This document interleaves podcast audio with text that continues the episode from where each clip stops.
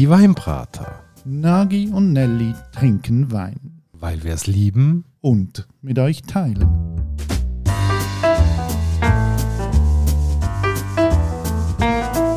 Hoi Nagi. Gianelli und hallo liebe Hörerinnen und Hörer zu einer weiteren Folge von der Weinbrater. Heute gehen wir bei diesen Temperaturen definitiv auf Weisswein. Also der Tag, wo wir die Folge aufzeichnen, ist schon typisch. Es hat zwar ein bisschen geschifft am Morgen, hat aber nicht viel gebracht.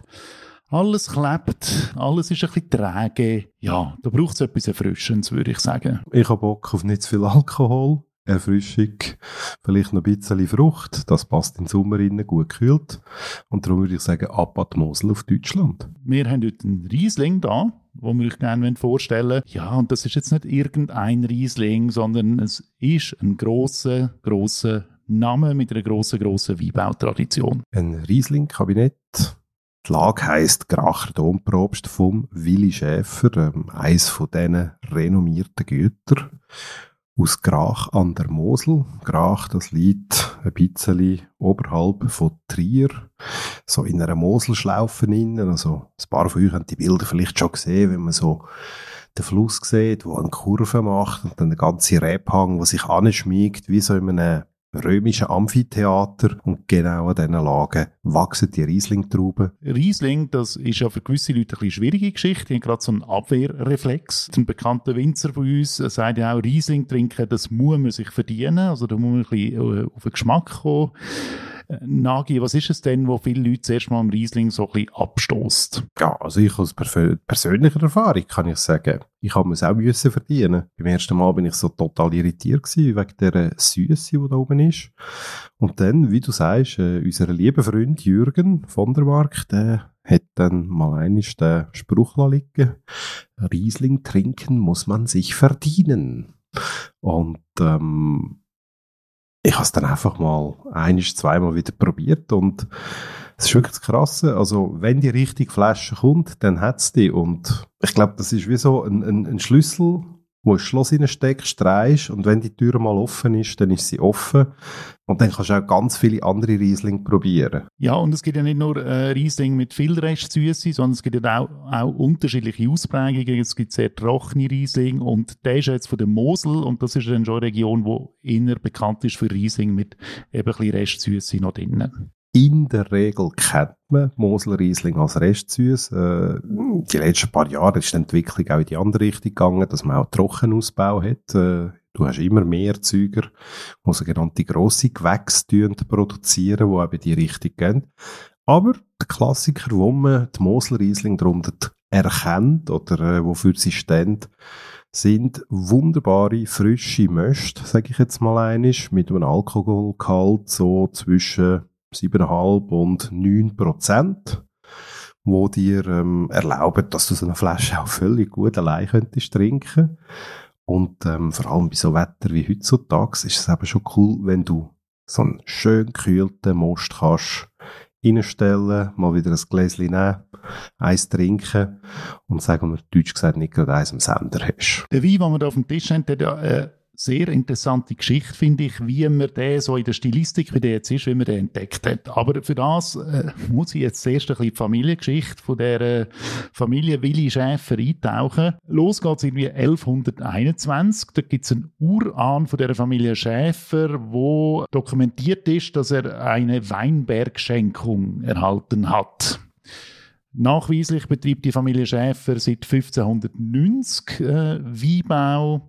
In der neueren Zeit, der älteste Vorfahr ist der Johann Schäfer, der hat dann seine Frau Anna Katharina geheiratet. Die wiederum hat ihr Familienwappen in die Familie eingebracht. Und das Familienwappen, das sieht man auch auf der Etikette drauf. Das ist quasi heute immer noch ein Teil von der, von dieser Marke Willi Schäfer. Dann ist es ein bisschen weitergegangen. Es hat äh, Söhne gegeben und so weiter. Und ich spule jetzt mal ein bisschen vor. Es hat dann den Bernhard Schäfer gegeben und seine Ehefrau Katharina. Und die haben dann einen Sohn gehabt, der heißt Willi Brort Schäfer.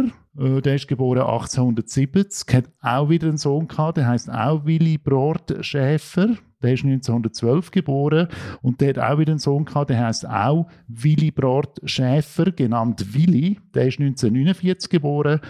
Der hat wiederum einen Sohn, der heißt Christoph, ist 1976 geboren. Und dem Christoph sein zweiter Name ist Willy Brort und man hat ihm eben das nicht als ersten Namen geben, weil schon drei Generationen vorher mit dem Namen im Haus gelebt haben und das einfach kompliziert worden ist. Und der Christoph ist auch der, der das Weingut heute mit seiner Frau Andrea führt. Und jetzt schon aber noch eine Geschichte. Wir haben die Stilistik von dem Wein entdeckt. Das ist jetzt eben der Vater von Christoph gewesen. Und dort ist die Geschichte dokumentiert. In seiner Jugend haben die Weine eher trocken geschmeckt. Und als er auf dem Weingut verantwortlich war, hat er 1943 per Zufall den Weinstil entdeckt, weil es einen Kälteeinbruch gegeben 1943, 1944 und dann ist die Gärung von den Weinen plötzlich gestoppt worden. Ähm, und durch das sind sie nicht mehr durchgegoren und so hat er einen ganzen Keller voll Wein mit plötzlich zarter Restsüße gehabt und hat beschlossen, ab da verfolge ich den Stil weiter. Ja, und das, was du genau da erwähnst, das ist ja wirklich etwas, wo für die Charakteristik steht von diesen Moselwein. Was wir jetzt auch noch sagen, ich nehme es jetzt vorab, wir haben einen Domprobst da vor uns auf dem Tisch da.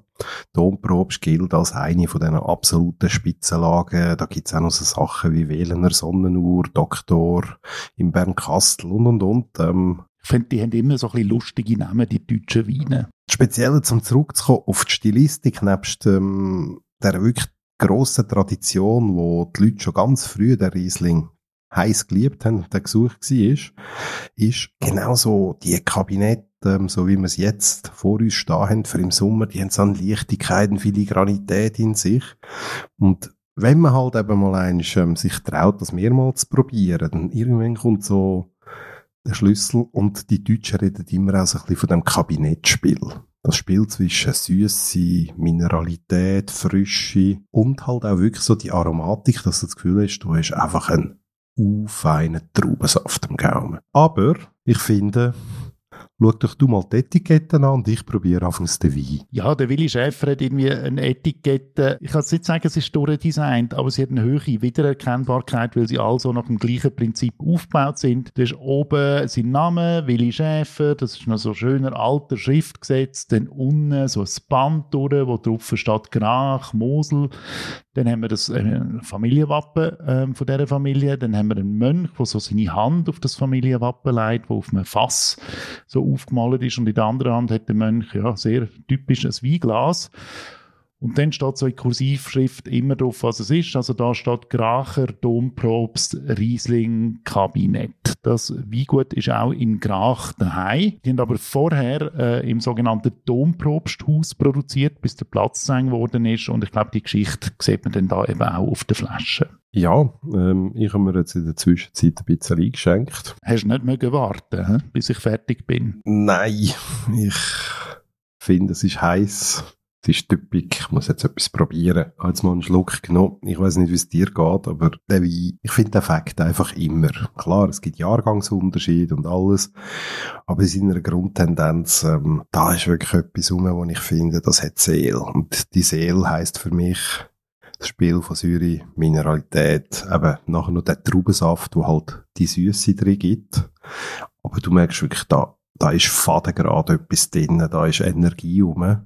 Und das macht Spaß. Das äh, Geschmacksspiel, das du erwähnst, ich finde, das spielt sich auch sehr schnell ab, oder? Also du nimmst einen Schluck ins Maul rein und dann sofort fährt das so die, in, der, in dem Ablauf auch durch dich durch. Zuerst hast du die Säure, nachher spürst du einen eben fruchtigen Tötz und zum Schluss kommt die Süße. Das ist das Trinkerlebnis von dem Wein und das wiederholt sich wie so in jedem Glas und das ist einfach immer so ein schönes Erlebnis, weil einfach so das Gefühl hast, eben so das Verhältnis von der Säure zu der Süße, das ist so alles perfekt austariert. Es hat von nichts zu viel und es hat von nichts zu wenig. Ja, aber es spielt. Er bringt dir wirklich das volle Erlebnis. Und das Krasse ist, wenn ich mit Kollegen im Burgund unterwegs bin, oder?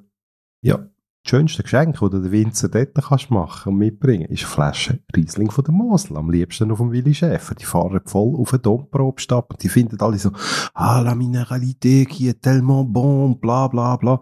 Also wirklich, das löst auch bei denen einen riesen Orgien aus und die finden Riesling von der Mosel etwas vom Größten. Und spannend ist immer noch, dass es so zahlbar ist, oder? Also ich finde, das ist eigentlich schon ein höherwertiger Wein aus der Region und äh, von dem Weingut und trotzdem sind das noch nicht Weine, die 60, 70, 80 Stutz kosten, sondern eben irgendwo zwischen 20 und 30 Euro. Ist man dabei? Wieso hätten das noch nicht so zündet auf dem Weltmarkt? Ich glaube, wir sind jetzt gerade in der Phase, wo es Faden verzünden. Ich kann mich an Zeiten erinnern, da habe ich einen Kabi gekauft für 12 bis 15 Euro. Mittlerweile sind wir bei 20 bis 25. Kannst du sagen, ah ja, es sind ja nur 10, oder? Aber wenn du die Spannen anschaust, wie die Preise anziehen, über die Zeitdauer, auch an der Mosel, ein Faden verticken. Eigentlich ist man gut beraten, wenn man sich jetzt noch ein paar Sachen in den Keller legt, bevor dann das völlig durch die Decke geht, weil dann hast du wirklich etwas Feins, wo auch in Zukunft nochmal eins kannst holen, weil was all, auch ähm, sehr bekannt ist, Riesling hat eine wahnsinnig lange Haltbarkeit. Also auf Stufen auflesen, da kannst du äh, 30, 40, 50 Jahre das Zeug liegen und nachher noch probieren. Und ich schon 20 Jahre 20-jährige Kabis gehabt und die sind immer noch gut von den richtigen Produzenten. Also so etwas, das verleidet dir nicht, das macht Freude. Vielleicht, wenn du es noch nicht kennst, musst du dich zuerst antasten, aber ich finde, das ist jetzt einfach etwas Grossartiges. Sei es im Sommer, wenn es heiß ist, oder aber, wenn du nachher äh, im Winter vielleicht auch noch ein Stück wild machst oder mal einisch, ähm, irgendetwas Asiatisches mit leichter, pikanter oder scharfer Noten machst, so ein Riesling ist der perfekte Begleiter für so etwas. Also, ihr habt es gehört, jetzt noch zahlbar, jetzt zuschlagen, der Investitionstipp vom Nagi zum Schluss von dieser Folge. Damit sind wir fast am Ende. Wir werden nämlich noch eine Einladung äh, an euch aussprechen. Wir haben ja schon auf allen Kanälen darauf hingewiesen. Morgen, Samstag, 24. Juni, da haben wir ein Event. Da eröffnen wir für einen Tag die Weinbraterei. Was gibt es da zu erwarten, Nagi? 24. Juni von 11 bis 4 im Kramerbrocki in Aarau. Wir werden in einem Brockenhaus sein. Ein Brockenhaus, das eigentlich ganz eine tolle Geschichte hat. Das wird von ehrenamtlichen Leuten betrieben. Alles, was sie verkaufen, aus dem Brockenhaus raus, geht in die Kasse. Dort wird das Geld gesammelt. Das Geld wird nachher auch wieder durch die Freiwilligen, die dann gleichzeitig die Vergabekommission bildet, äh, an lokale und regionale Projekte gespendet. Und wir haben ein Plätzchen ergattert. Wir werden drei Weine, die wir in unserem Line-Up schon mal besprochen haben, auf der Karte haben. Das heisst, ich kaufe das Glas vom Brocki, unterstützt einen guten Zweck. Den Wein können wir euch leider nicht gratis geben. Und die, die noch Lust haben, können das Blättchen dazu ordern. Und dann können wir miteinander im gemütlichen Samstagsapero starten. Also, und auch wenn der Wein nicht gratis ist, ich glaube, er hat einen sehr sozialen Preis. Aber kommt doch einfach vorbei, besucht uns in der Weinbraterei, auch wenn ihr uns noch nicht persönlich kennt, die Gelegenheit, mal mit uns ins Gespräch hineinzukommen. Es würde uns einfach freuen, wenn möglichst viele von euch den Weg dorthin würdet finden am Samstag, 24. Juni von 11 bis 4 im Kramerbrocki in Aarau. So, jetzt haben wir genug Werbung gemacht. Ähm, die Riesling-Flasche ist noch halb voll und ich sage, das ist jetzt doch noch die Aufgabe, dass wir die noch leer bringen heute Abend, oder? Genau, wir an Riesling und ihr am Samstag bei uns. See you there. Habt's gut, wir sehen uns entweder am Samstag oder sonst hören wir uns wieder in 14 Tagen. Und tschüss, Nagi. Ciao, Nelly.